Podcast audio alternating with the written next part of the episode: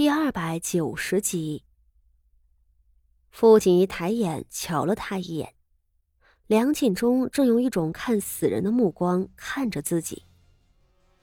傅锦仪紧抿了嘴唇，垂头不语。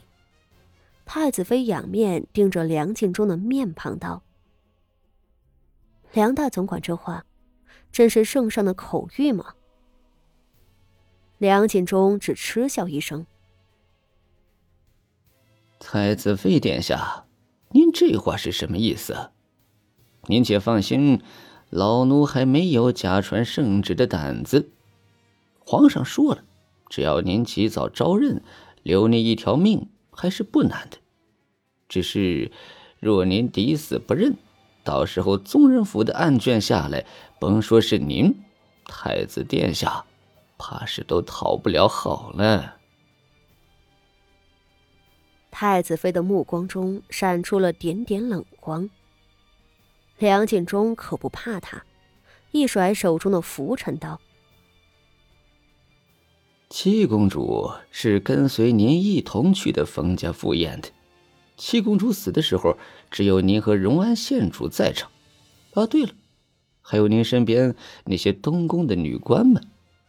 太子妃殿下，您不说，想必那些女官们……”总是有人招认吧？报室里面的酷刑会撬开他们的嘴的。至于荣安县主，如今只是看在太后娘娘的情面上，不曾下狱。等查出了蛛丝马迹，怕是也要请荣安县主去报室里面走一趟了。梁晋忠说完了，躬身行礼，退了下去。将店门重新带上，店门外的守军们则用木板将门框严严实实的钉起来。傅锦衣看着一点一点消失的阳光，整个身子都不由自主的颤抖起来。你怕吗？太子妃回头看着他。傅锦仪压抑着恐惧，摇头道。怕早就怕过了，在梅公主盯上我的时候，我就知道，我逃不了的。我只是不安，因为我不知道他们还有什么后手。后手。太子妃的眸子里迸发出一丝恨意，道：“梁景忠的确没有假传圣旨的胆子，这一回是圣上疑心了我们。”布下这场局的人一定留有后手。我们若是坐以待毙，最后遑论你我，怕是太子殿下和皇后娘娘都会获罪。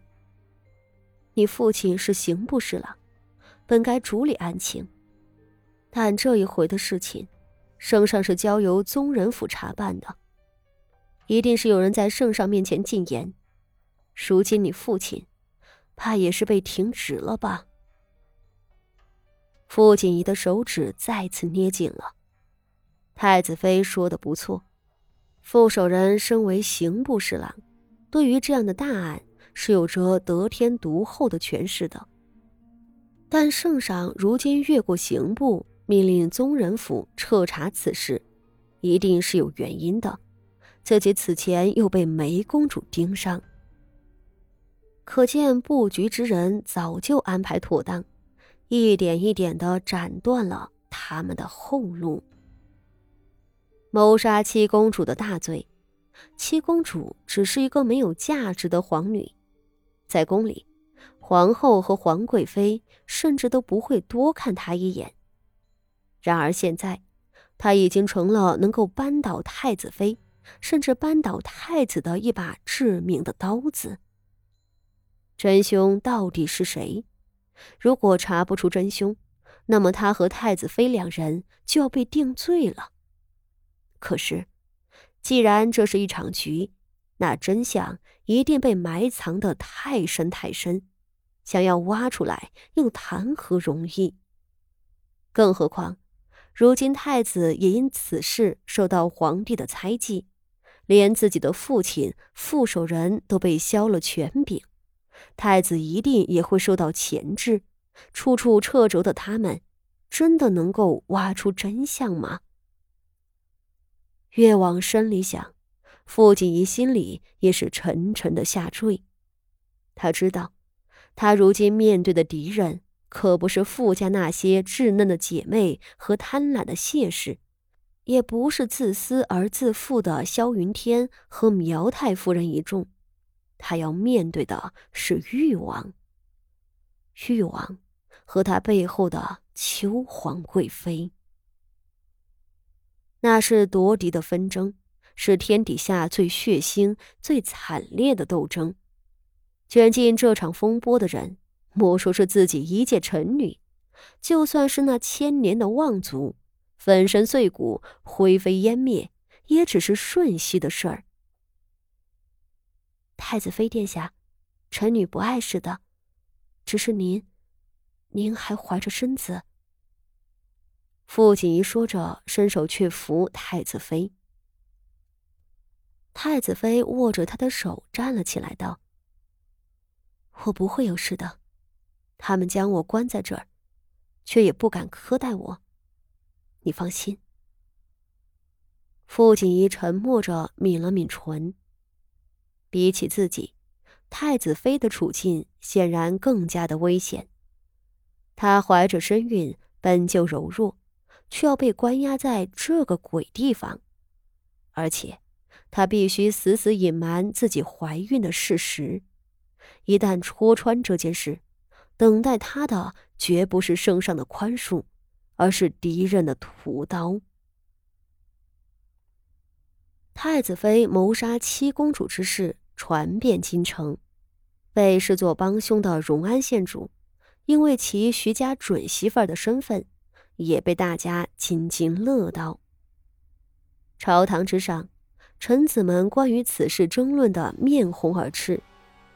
七公主在短短一刻钟之内惨遭杀害，尸首被扔在水仙花圃中，尸首四周数米之内未留有任何有价值的痕迹。最终，矛头只能指向和七公主在一起的太子妃。自然，因为缺乏铁证，更多的人认为无法仅凭这一点来给太子妃殿下定罪。